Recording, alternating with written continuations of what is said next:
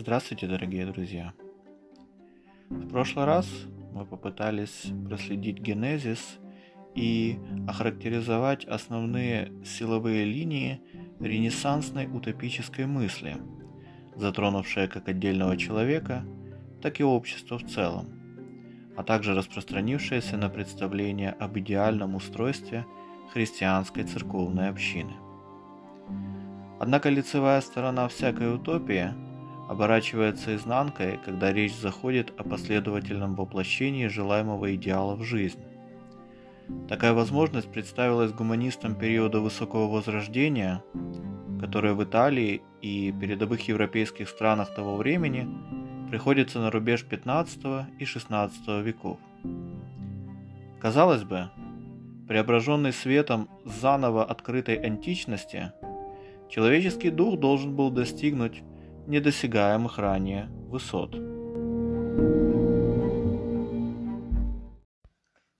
И действительно, именно в это время в Германии изобретен печатный станок. Типографии стремительно распространяются по всему европейскому континенту, а вместе с ними к широкому кругу читателей приходят качественно оформленные и доступные по цене книги. Восходит заря великих географических открытий, перевернувших представления европейцев об окружающем их мире. Гуманистически ориентированные авторы становятся характерной приметой интеллектуального ландшафта не только к северу от Альп, но также на Пиренеях, где в это время завершается христианская реконкиста, и на Британских островах, южная часть которых постепенно выходит из череды гражданских конфликтов между двумя ветвями королевской династии – называемой алой и белой розами. Ситуация приобретает драматический оборот, когда диспут доктора теологии из Виттенберга, монаха-августинца Мартина Лютера об индульгенциях, отпущении грехов католической церкви и спасении христианина дал зеленый свет реформационным движениям по всей Европе. Мартин Лютер был отлучен от церкви, однако нашел могущественных покровителей в лице саксонского курфюрста Фридриха Мудрого, а также среди аристократии и городской элиты некоторых немецких городов. С этого времени имя Лютера прочно ассоциируется с критикой папства и отклонившихся от первоначального евангельского идеала католических практик и обрядов. Западный христианский мир вступает в затяжную полосу религиозных войн, между католиками и сторонниками реформации, позднее вошедшими в историю как протестанты. Жертвами изнурительных конфликтов в Германии, Англии, Франции, Швейцарии, северных и южных Нидерландах станут короли, представители высшей аристократии, городские и сельские жители. В результате печально известной Варфоломеевской ночи на 24 августа 1572 года в Париже будут истреблены до 30 тысяч протестантов-гугенотов. В это же время католики сталкивались с открыто враждебным отношением и вынуждены были скрывать свою конфессиональную принадлежность из-за страха перед вполне реальными репрессиями со стороны государства – в Англии, Нидерландах, скандинавских странах.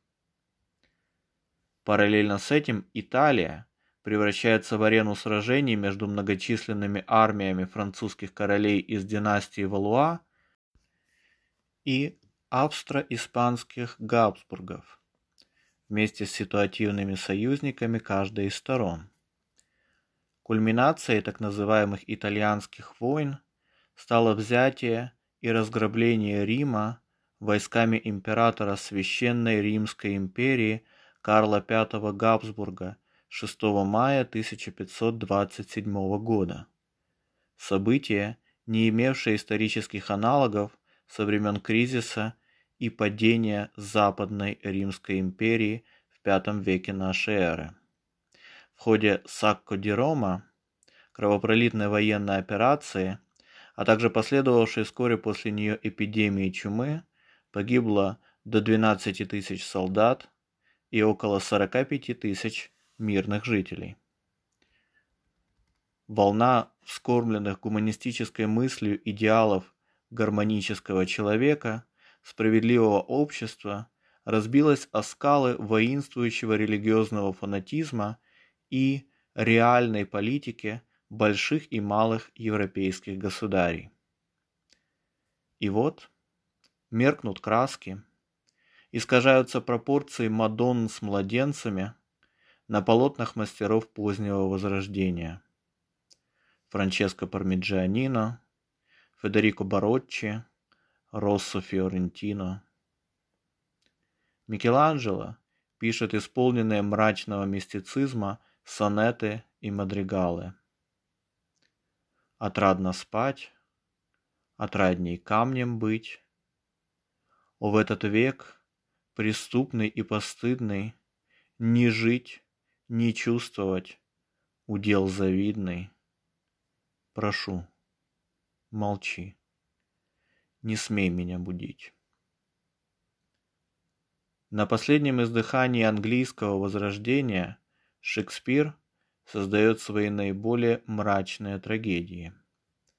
Гамлет, Король Лир, Тимон Афинский, Макбет.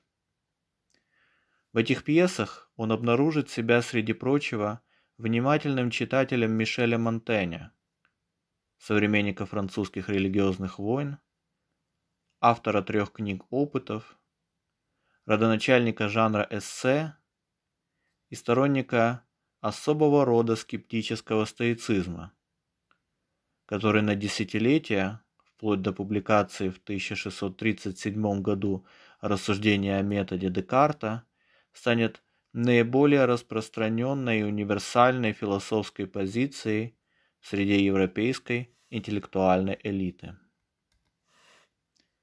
Утопия Ренессанса, подобно титаническим масштабным и смертоносным утопиям XX века, оборачивается крахом великих надежд, становится антиутопией.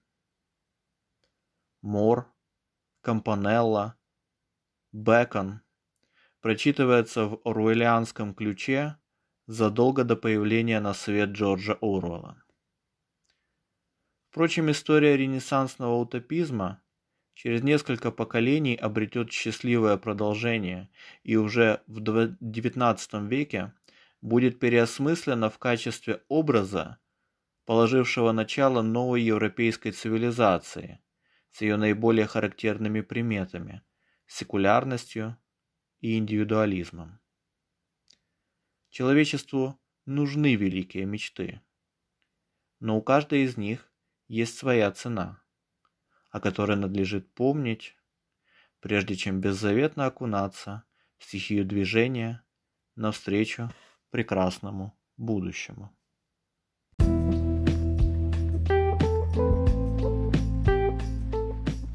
Друзья, если вам понравилось содержание подкаста, подпишитесь на телеграм-канал Обсерватор Мунди, это латиницей, на одноименной странице нашего проекта в Фейсбуке и в Инстаграме.